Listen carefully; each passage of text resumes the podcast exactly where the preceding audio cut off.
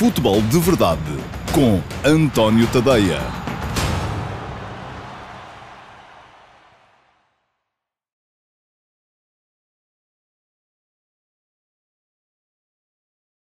Olá, bom dia a todos. Eu sou o António Tadeia. Este é o Futebol de Verdade de um, terça-feira, dia 3 de novembro de 2020.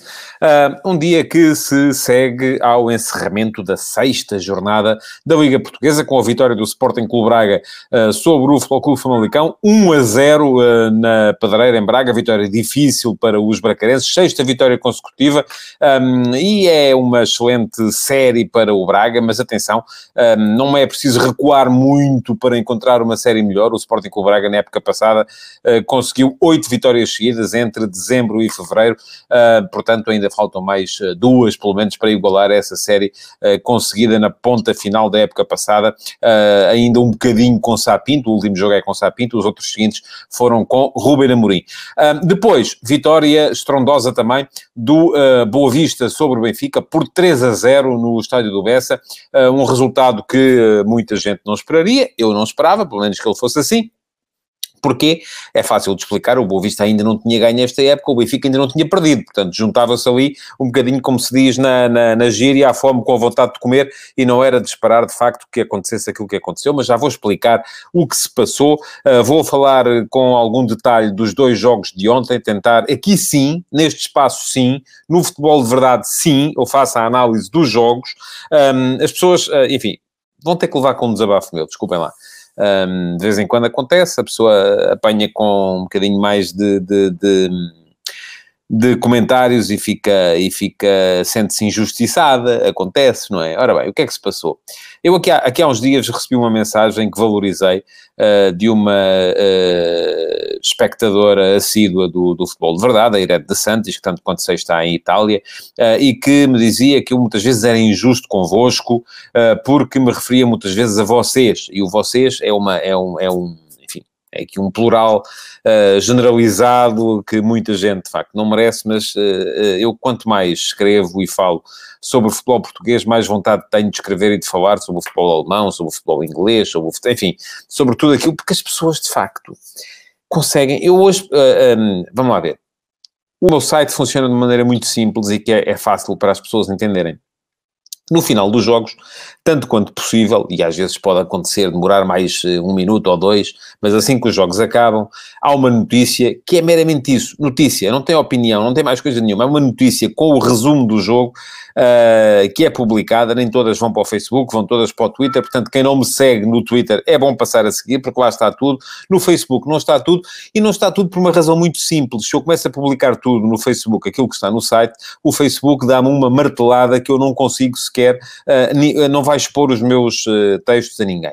É uma questão de entendimento de algoritmo, é assim que funcionam as redes sociais, não funcionam todas da mesma maneira. Olha, no Instagram não publico links para os textos sequer. Portanto, enfim, as coisas são assim e, são, e é assim que têm que ser. Portanto, acabam os jogos e entra imediatamente uma notícia uh, no uh, site e às vezes no Facebook, nem sempre, mas sempre no Twitter. Rigorosamente sempre no Twitter. Uh, quem me quiser seguir no Twitter é atadeia, é o meu handle. Pronto, é só, aí já têm tudo. Um, ora, aqui já começa a haver muito, muita gente que se o texto demora mais um minuto a entrar é porque estou com azia, é porque não recebi a avença, é porque isto, é porque aquilo. Se o texto entra muito rápido é porque estava cheio de pressa, porque fiquei muito feliz com o resultado. Um, às vezes entra, demora mais um bocadinho, porque ou eu estou em estúdio na RTP e não sou capaz de o meter imediatamente, enfim, é, é preciso as pessoas também terem um bocadinho de, de o tico e o teco acertarem um com o outro, às vezes não acontece. Bom, segunda questão de manhã, às 8 da manhã, sempre às 8 da manhã, de segunda a sexta-feira, há uma coisa que eu chamo último passo. É um texto de opinião. É uma opinião que não é, não é só chegar ali e dizer eu acho que isto é bonito e que aquilo é feio. Não, geralmente é uma opinião consubstanciada em factos. Uh, é uma mistura entre jornalismo de opinião e data journalism. Foi isso que eu fiz hoje de manhã. Um, já tinha o texto mais ou menos alinhavado, uh, porque é uma questão que se está, tem-se falado muito nela, o facto do Porto uh, estar alegadamente a mudar muito e isso ser obrigatório por causa da carga de jogos é que a equipa do Porto está a ser submetida. Uh, o Porto uh, anda a jogar desde o dia 17 de outubro, fez cinco jogos, é sempre jogo de três em três dias, não falha. Ora é Liga, ora é Liga dos Campeões, e portanto Sérgio Conceição estaria a mudar muito. Ora, ontem, o Jorge Jesus, no final do jogo contra o Boa Vista, inclusive veio uh, dizer que devia ter mudado a equipa, porque a equipa não estava fresca e tal, assumiu um erro, que é uma coisa rara.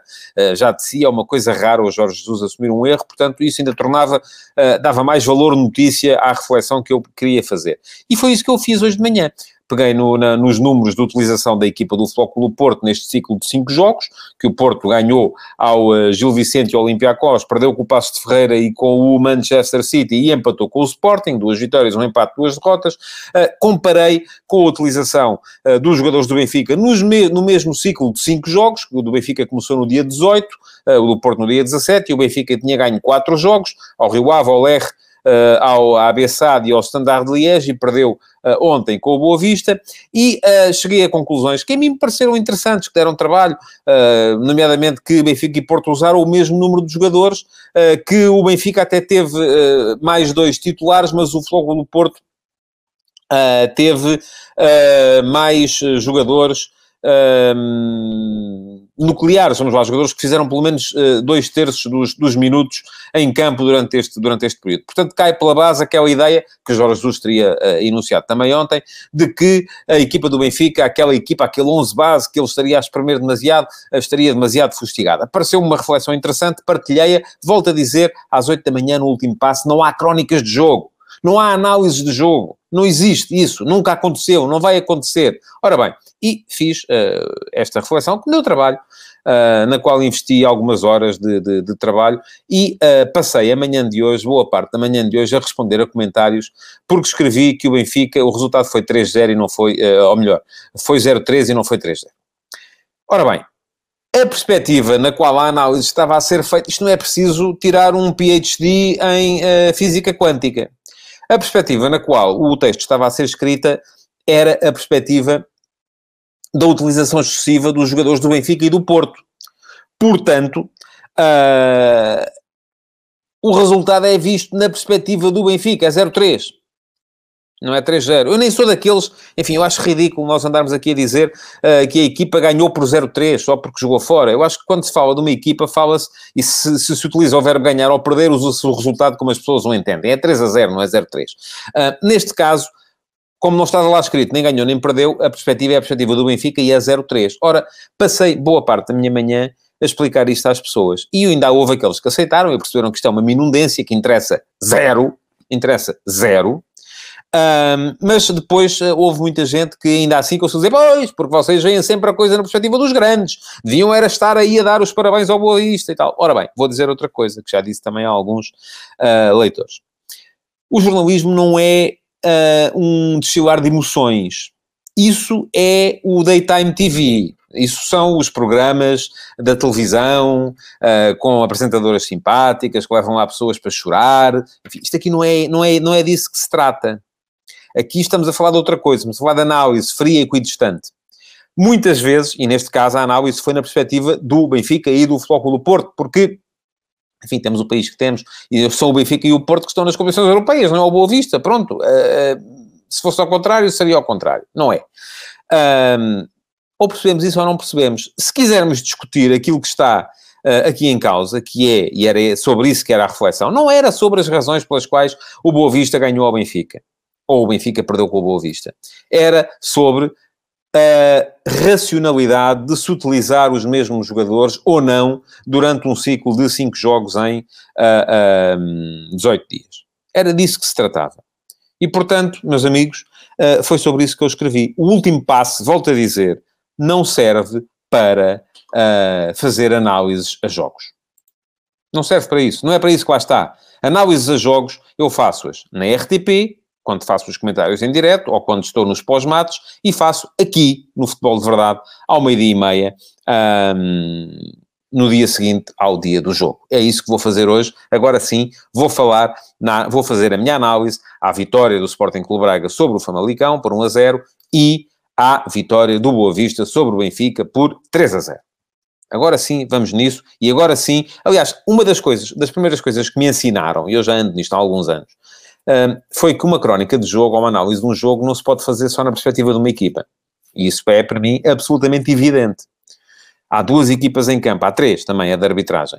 Uh, mas a de arbitragem eu geralmente gosto de separar a análise, não gosto de misturar as coisas.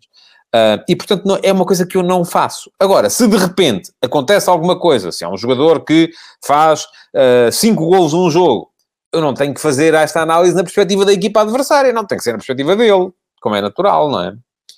Uh, e, de facto, um, quanto mais andamos na, na, na, no futebol português, uh, mais vontade as pessoas têm de uh, começar a falar de outras coisas, porque de facto, uh, ouça, estou cansado da conversa das avanças, estou cansado da conversa das azias, não há nada que me faça azia que esteja relacionado com futebol, nada, rigorosamente nada. Estou inoculado, vacinado, mais do que. Uh, uh, ouçam, não vão por aí. Não há avanças aqui, não há, não, não sou pago por ninguém para dizer bem de ninguém, nem para dizer mal de ninguém. E, de facto, começo a ficar um bocadinho cansado uh, desse tipo de comentário. Perguntam a vocês então, então mas porquê é que não, não, não uh, essas pessoas que fazem esses comentários não são afastadas? Não, não afasto ninguém, eu sou pela liberdade de expressão, aliás, eu, aparecem pessoas a insultar-me do pior e os comentários continuam lá, não acredito nisso, acho que é uma questão de, de, de as pessoas, aquilo é, é uma coisa que as envergonha mais a elas do que a mim, portanto, enfim, é deixar ficar. Vamos então começar a falar de bola, que já lá vão uh, uns 10 minutos de futebol de verdade e ainda não entramos no futebol, mas peço desculpa, precisava mesmo de, um, deste pequeno desabafo, porque era uma coisa que me estava aqui a, a, a fazer falta. Uh, diz o Augusto Pereira, quem investe 100 milhões em Portugal tem a obrigação de arrasar em todos os jogos, não será assim? Não não será. Ninguém tem a obrigação de arrasar ninguém. Em campo são 11 de cada lado e há dias bons e há dias maus, mas eu antes de chegar ao Boa Vista Benfica, para seguir a ordem cronológica dos jogos, queria falar aqui um bocadinho ainda do Sporting Clube Braga Foco Famalicão. Foi um bom jogo, um jogo divertido, um jogo só com um golo, uh, mas ainda assim foi um jogo em que o Sporting Clube Braga foi uh, muito competente, aliás, sobretudo na primeira parte.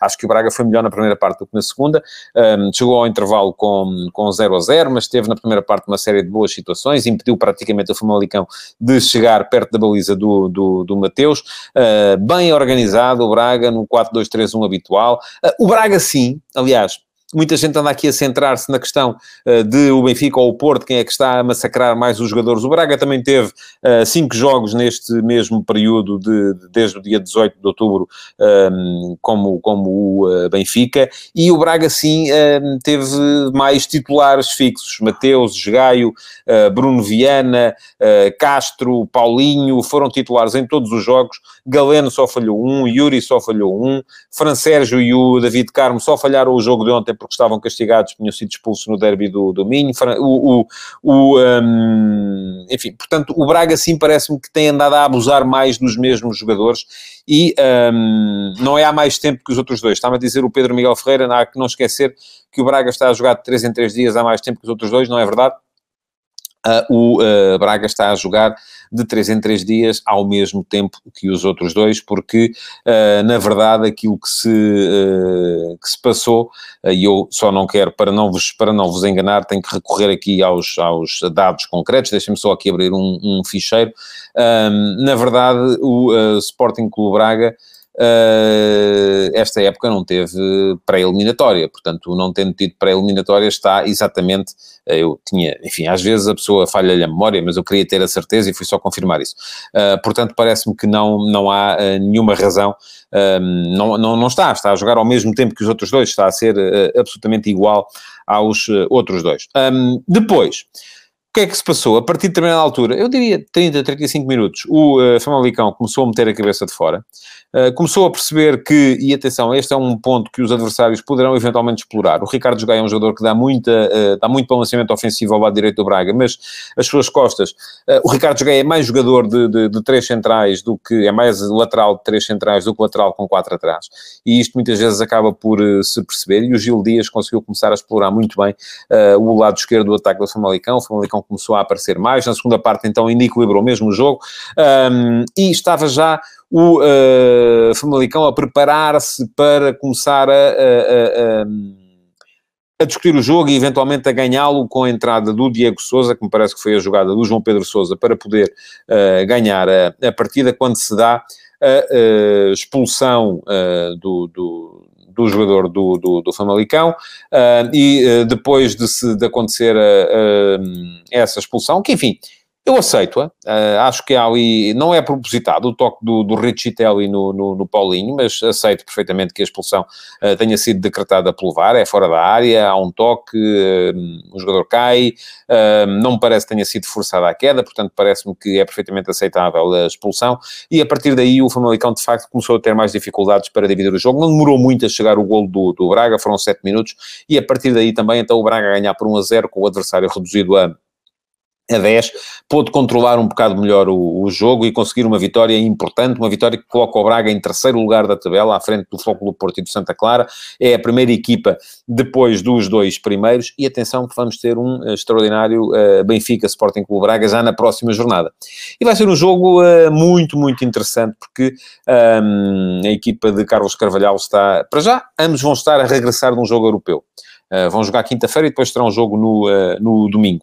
Uh, e depois, além disso, enfim, neste caso, além disso, também há a questão de se a seguir vem, vem a interrupção para as seleções, o, o, Braga vem de, de, jogar fora, o Benfica vem de jogar em casa, isso pode ser uma pequena vantagem para, para a equipa do, do, do, Benfica, que não vai ter nenhuma viagem pelo, pelo meio, mas enfim, acho que o jogo vai ser muito, muito interessante e é um jogo que com certeza vamos ter todos interesse em, em seguir já no próximo domingo.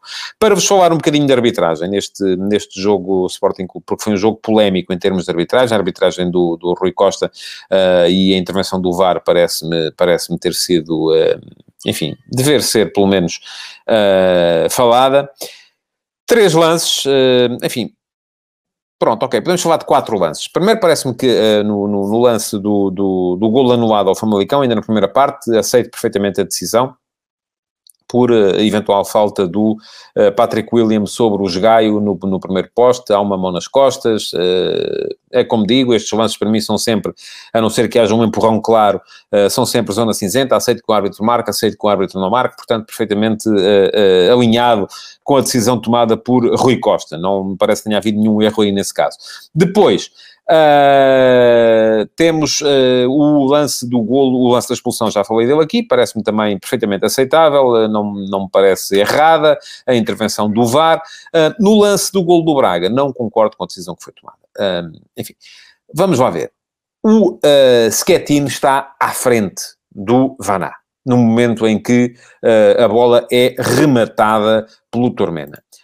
o Schettino, de facto, não toca na bola, desvia-se mas ao desviar-se está nitidamente a influenciar a ação do guarda-redes. Para mim, era fora de jogo. Depois, em jogo está o Bruno Viana, uh, aí não há dúvida nenhuma, a bola vem do guarda-redes, sobra para o Bruno Viana, que está em posição regular e faz o golo, mas antes disso, parece-me haver fora de jogo posicional com influência no lance do uh, Guilherme Schettino, que tinha acabado de entrar e está ali à frente do guarda-redes um, a estorvar, uh, quanto mais não seja, por, por encobrir o guarda-redes, por não deixar ver a bola no momento em que ela parte, portanto, parece-me que era lance para ser assinalado fora de jogo. Depois, por fim, último minuto do, do, do, jogo. Aliás, houve aquela situação, já uh, toda a gente tinha entrado no, no, no, relevado, os repórteres, as pessoas que tratam das publicidades, enfim, toda a gente lá dentro, quando uh, o uh, Rui Costa foi chamado ao VAR para assinalar um lance de eventual grande penalidade por uh, aparente mão do João Novaes na área do Sporting Clube Braga. Seria, uh, tanto quanto sei, na Primeira Liga Portuguesa, um, já aconteceu, já aconteceram situações destas uh, na Alemanha, lembro-me disso.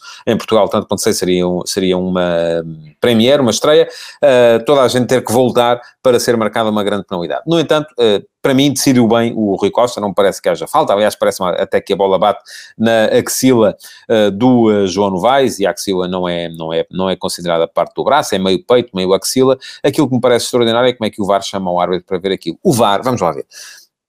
O VAR só tem que chamar o árbitro. É isso que está no protocolo. Então mudem o protocolo. Só tem que chamar o árbitro em lance em que ele considere que o árbitro cometeu um erro flagrante. Ora, ninguém pode olhar para aquilo e dizer que há um erro flagrante. Aliás, não se percebe muito bem onde é que bate a bola, nem recorrendo às imagens. Portanto, se não se percebe muito bem, nem recorrendo às imagens, não há um erro flagrante. Pode haver um erro, mas não é flagrante. Não sendo flagrante, o VAR não tem que chamar o árbitro. Ponto final. Eu não percebo, palavra de honra, cada vez percebo menos, um, porque faz-se faz um protocolo e depois faz tudo ao contrário. Tem que se seguir o protocolo, não me parece que seja esta a melhor maneira uh, de uh, encarar a questão do VAR, portanto parece-me que esteve mal uh, neste caso o VAR do, do, do jogo, não tinha nada que chamar o, o Rui Costa, se bem que... Um, enfim, já aconteceu por vezes o contrário, o VAR chamar e o, e o, erradamente e o árbitro aceder. Pelo menos aqui o árbitro não, não acedeu à indicação do VAR. Vamos então ao jogo do Boa Vista com o Benfica que foi o prato forte, vamos lá, porque jogava o líder da, da, classificação, já não era, porque o Sporting estava na frente à condição, agora está na frente mesmo de forma isolada, mas uh, jogava o líder da jornada anterior e por isso mesmo muitos olhos centrados na, na partida. E o que é que vimos uh, neste Boa Vista Benfica? Vimos um Boa Vista de facto superior em vários aspectos do jogo. Parece-me que o Vasco se abra um, organizou muito bem a sua equipa. E agora sim, vão ver, vou fazer a análise na perspectiva das duas equipas. Porque é aqui que ela é feita. Não é quando faço uma reflexão, vocês quando fazem uma reflexão uh, sobre uh, o, uh, o sol neste mês de novembro, não vão com certeza falar no preço da beterraba nos, nos supermercados, pois não. Pois, não tem nada a ver. É como o último passo de hoje, não tem nada a ver. agora sim vou fazer a análise do jogo. Bom, Bem organizada a equipa do Boa Vista. Um, é claro que as pessoas podem pensar, então, mas isto para jogar com o Benfica basta meter três centrais uh, e reduzir o espaço interior e pronto, já está. Não, não está. É preciso fazer isso, mas depois também estar bem no jogo.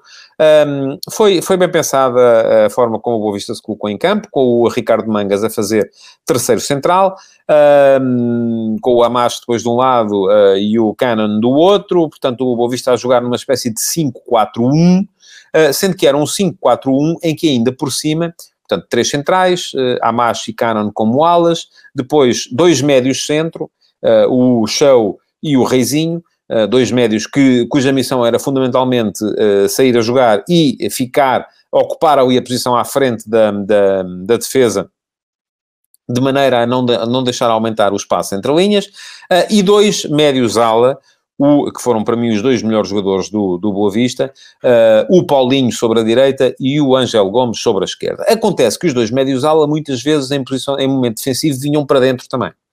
Uh, e o que acontecia eh, isto porquê? Porque os alas do Benfica, tanto o Pizzi, que estava a jogar sobre a direita, como o Everton, que estava a jogar sobre a esquerda, eh, também faziam isso eh, muito e vêm muito para dentro. Portanto, o Benfica gosta muito de jogar no espaço interior e lá está. Já repararam que o Vasco se abra analisou o jogo ou previu o jogo na perspectiva do Benfica? Malandro não é? É um malandro. Ele olhou para aquilo que o adversário ia fazer. Não fez, não analisou o jogo na perspectiva do Boa Vista, mas ganhou. Portanto, é um malandro que foi bem sucedido estava a ser irónico, como é evidente, não é? Uh, Pergunta-me o Emanuel Marques se o sistema tático do Boa Vista foi o mesmo utilizado pela Bessade na Luz. A diferença não será a qualidade dos jogadores? Sim, uh, é a qualidade dos jogadores e é sobretudo o momento, é o dia, aquilo que naquele dia os jogadores são capazes de render, porque uh, não é só a qualidade, vocês têm que perceber que as diferenças são tantas vezes tão curtas que um mau jogador, ou um jogador um bocadinho pior num bom dia rende mais que um jogador um bocadinho melhor num mau dia. Portanto, isto pode também ter muita, muita influência. O que é que aconteceu? O Benfica geralmente deixa as aulas apenas para os seus dois laterais, que ontem foram Nuno Tavares à esquerda e o Gilberto à direita. Ainda por cima, dois jogadores que já não são as primeiras escolhas, porque o André Almeida uh, e o Grimaldo estão uh, magoados. Um, e o Vasco Seabra optou por equilibrar, uh, entregar esses dois jogadores aos seus dois alas, ao Amash e ao Cannon. Enfim, o Ângelo Gomes e o Paulinho estavam um bocadinho ali, uh, vai, não vai, ora fechavam a, na, na, no corredor lateral, mas sobretudo vinham muito para dentro para fechar, e desta forma o Boa Vista conseguiu quase sempre ter superioridade no corredor central, no espaço interior, que é para onde o Benfica quer levar o seu jogo. Um, pronto, esta é a parte do Boa Vista. Há outra questão. Uh, que tem a ver com uh, aquilo de que Jorge Jesus falou no final, que foram as 31 faltas feitas pelo Boa Vista. Um, Hoje de manhã, uh, quando fui ao Bom Dia na RTP, a Carla Trafaria falou-me nesse aspecto. Eu não, não tinha ainda os dados comigo, já tenho neste momento. Foi de facto um recorde uh, de faltas neste, neste campeonato. O Boa Vista fez 31 faltas e superou uh, o máximo anterior que tinha sido cometido pelo Passos de Ferreira no jogo contra o Vitória Sport Clube em Guimarães. Uh, o Passo tinha feito 28 faltas, menos 3, e perdeu o jogo. Portanto, já se está a ver que isto aqui não é só, ora bem, vamos lá dar pau e quem dá mais pau ganha os jogos. Não é assim que funciona. Um, portanto, não, não vamos por aí também. É verdade que o facto do Boa Vista ser particularmente faltoso acabou por... Um, influenciar negativamente o jogo do, do, Benfica, mas há outra questão que eu gostava que uh, uh, os adeptos e os responsáveis do Benfica tivessem em linha de conta. O Benfica sofre geralmente muitas faltas. E eu, uh, francamente, não acredito que uh, o comportamento dos adversários mude assim tanto quando jogam com o Benfica, ou com o Porto, ou com o Sporting, ou com o Braga. Poderá mudar um bocadinho, mas não muda assim tanto. Uh, e aquilo que acontece é que eu acho que o Benfica tem muitos jogadores que, e eu já falei aqui disto algumas vezes, a propósito de, de, de, da vulnerabilidade das equipas do nosso campeonato, muitos jogadores viciados em cair. E uh, muitas vezes uh, o segredo não está no cair, está no resistir e continuar. Uh, e a falta não é assinalada, interfere na estatística, mas a jogada prossegue e muitas vezes acaba por dar situação de perigo. Portanto, um, mas estava a dizer, houve aqui muita parte também que teve a ver com o Benfica. E o que é, de que é que se pode queixar o Benfica? Eu acho que é a mesma questão de sempre. Enfim, para já, os dois laterais não são as primeiras escolhas e não são tão bons como as primeiras escolhas. E isso condiciona sem dúvida nenhuma. Depois, há a, a velha e cansada questão do meio-campo. O Benfica, em termos de meio-campo, hum, não me parece que tenha neste momento a possibilidade de fazer eh, uma dupla de médios equilibrada. Porquê? Porque tem três jogadores que dão à equipa mais uh, agressividade defensiva, ou, enfim, nem dão. Weigl não é um jogador defensivamente agressivo, mas tem três jogadores que podem jogar como primeiro médio: Weigl, Gabriel e Samaris. E tem dois jogadores, eventualmente, uh, não, dois jogadores que podem jogar como segundo médio, que são Pizzi e Tarapt. Falta claramente aqui um segundo médio que seja para a equipa uh, competente em todos os momentos do jogo. Porquê? Porque Pizzi e Tarapt são muito competentes. Um, Pizzi em organização ofensiva, Tarapt em transição ofensiva, mas depois não são suficientemente competentes nos momentos defensivos do jogo. Um, seja porque não recuperam, seja porque não são agressivos do ponto de vista defensivo. Um, há muito quem defenda que o Benfica devia jogar, por exemplo, com Weigl e uh, Gabriel. Eu acho que aí a equipa ia, ia sentir claramente a falta de gente na frente. Uh, e ia ter menos balanceamento ofensivo. O que eu acho que falta mesmo ali é um segundo médio uh, que possa permitir à equipa jogar com o melhor 6 que tem. O melhor 6 que tem é Weigl. Uh, Weigl neste momento só não joga porque Weigl é dos seis do Benfica o pior do ponto de vista defensivo. Se Jesus juntar Weigl, que é o pior do ponto de vista defensivo dos seis, a um médio, um segundo médio como Pizzi ou como Tarap, o meio campo do Benfica, como se viu aliás no jogo contra o Farense, um, vai ser um passador e vai ser um problema para o Benfica conseguir equilibrar. Ora bem, tudo isto somado, falta de capacidade de recuperação para uh, uh, ocupar os espaços em momento defensivo Uh, falta de agressividade nos duelos que levou a que o Benfica muitas vezes perdesse bolas divididas. E se somarmos isto a uma propensão assustadora dos dois médios do Benfica para perder a bola. Porquê? Porque Gabriel não é propriamente um gênio do passe e porque Tarapte é um jogador que arrisca muito no primeiro passe arrisca muito, verticaliza muito o jogo logo no início. Isto é bom do ponto de vista ofensivo, mas é mau porque gera muitas perdas de bola também. Ora, vimos um Benfica que tinha uma elevada propensão para perder a bola e uma fraca propensão para recuperar. Isto faça um Boa Vista muito bem organizado, onde Paulinho fez um jogo um, extraordinário onde Ângelo Gomes fez. Eu, eu gostei mais de Paulinho até do que de Ângelo Gomes ontem. Muita gente está. E Ângelo Gomes foi eleito o homem do jogo, mas para mim Paulinho fez a melhor exibição da equipa do, do Boa Vista. Onde Ângelo Gomes fez um jogo extraordinário. Onde o Ellis, o ponta de lança, fez um jogo extraordinário. Capacidade para, para uh, segurar a bola, para tabelar, para aparecer na, na, na, profundidade, para ir buscar o espaço na largura também.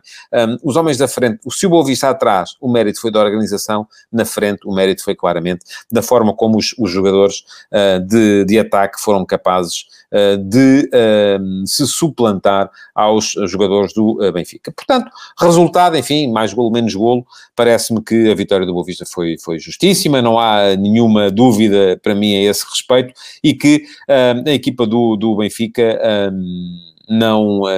Acabou por não estar à altura daquilo que vinha prometendo e por isso mesmo perdeu. Uh, foi a primeira derrota no campeonato, o Benfica fica agora a um ponto, ou está agora a um ponto do Sporting no topo da tabela. Para a semana vamos ter uma jornada particularmente interessante, porque vamos ter Vitória Sport Clube Sporting, e atenção a este Vitória, com o João Henriques, uh, está a começar a carburar, está a começar a... Uh, e o João Henriques constrói sempre as equipas da mesma maneira. Solidez atrás, uh, e devagarinho acaba por chegar lá à frente. Um, e um Benfica Sporting Clube Braga uh, também, portanto, dois jogos muito, muito interessantes. O Porto vai ter uma jornada mais uh, tranquila, vai jogar com o Portimonense e, portanto, à partida pode ficar à espera de ver se os adversários eventualmente vão escorregar ou não.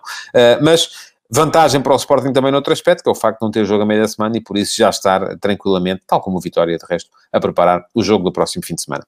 Pronto, eh, eu hoje não vos eh, incentivei a enviarem perguntas, mas podem naturalmente fazê-lo ainda. Eh, algumas já foram sendo colocadas em, em direto. As que eu não tiver respondido ficarão uh, sujeitas a, escrutínio para virem a ser respondidas eventualmente no Q&A do próximo sábado, porque o Futebol de Verdade vai para o ar todos os dias, segunda a sexta, meio-dia e meia, é aqui que é feita a análise dos jogos. Deixa-me só dizer, parênteses, porque não disse ainda, arbitragem, um, pareceu-me boa a arbitragem do Hugo Miguel. Uh, pareceu-me boa. Eventualmente terá ficado um cartão amarelo por mostrar ao Ricardo Mangas, por uma falta completamente fora de tempo sobre o Valdo Schmidt, ainda na primeira parte, mas acho que é isso, mais do que isso não. Uh, não há razão de queixa do uh, Benfica relativamente à arbitragem do jogo, não pode haver. aliás, se há coisa que até me espanta é como é que no lance do gol anulado ao Darwin, que estava 1,18m, salvo erro, fora de jogo, foi preciso o VAR. Eh, para, para se chegar a essa, a essa conclusão. Enfim, se calhar foi preciso levar também por uma questão protocolar. Não, tenho, não estava no estádio, estava a ver na televisão, não me apercebi se o árbitro auxiliar no final da jogada levantou ou não a bandeirola uh, e se o lance foi depois ao VAR para confirmação, porque é assim que tem que ser sempre que há golo, ou se uh, eu na altura fiquei com a ideia que o auxiliar não levantou sequer a bandeirola e que o lance teria seguido para, para... e só foi ao VAR porque tem que ir em termos de, de protocolo também.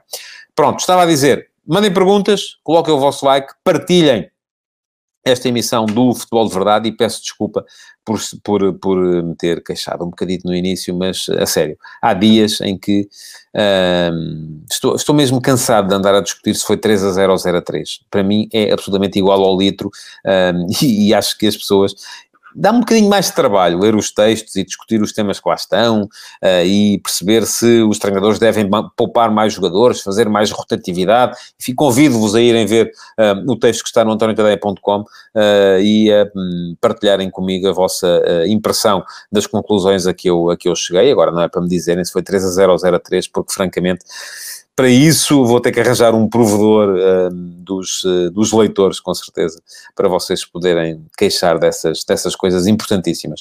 Muito obrigado por terem estado aí desse lado então, e até amanhã em mais um Futebol de Verdade. Amanhã, com certeza, para falar aqui daquilo que vai ser hoje o Futebol Clube Porto Olympique de Marselha de mais logo à noite. Futebol de Verdade, em direto de segunda a sexta-feira, às 12h30